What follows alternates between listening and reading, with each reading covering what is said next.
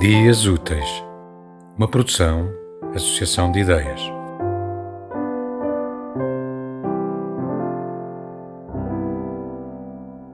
Estamos vivos.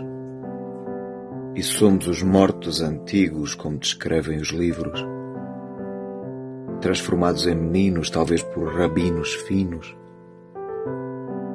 Não nos deem mais castigos, já estamos velhos, vencidos, e há tantas armadilhas são tantos os inimigos, capturados, foragidos, verdadeiros e fingidos, e todos, claro, queridos.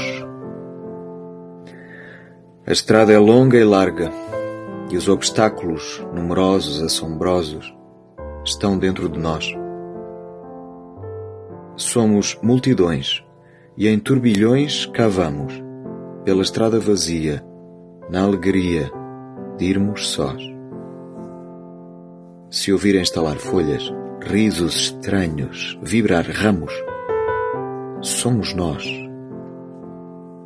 Só tocamos quem nos chama com voz firme e pausada. Só atendemos pedidos daqueles que pedem nada. Quem conhece a nossa vida sabe que é lida pesada, passar a vida presente como se fosse passada, fingir que sabemos tudo quando não sabemos nada, esquecer que somos os mortos amontoados na estrada. Estar morto, aliás, não custa.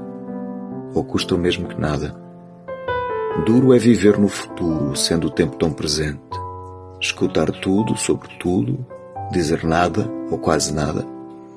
Parecer gente para ser gente, como quem vê e quem se sente.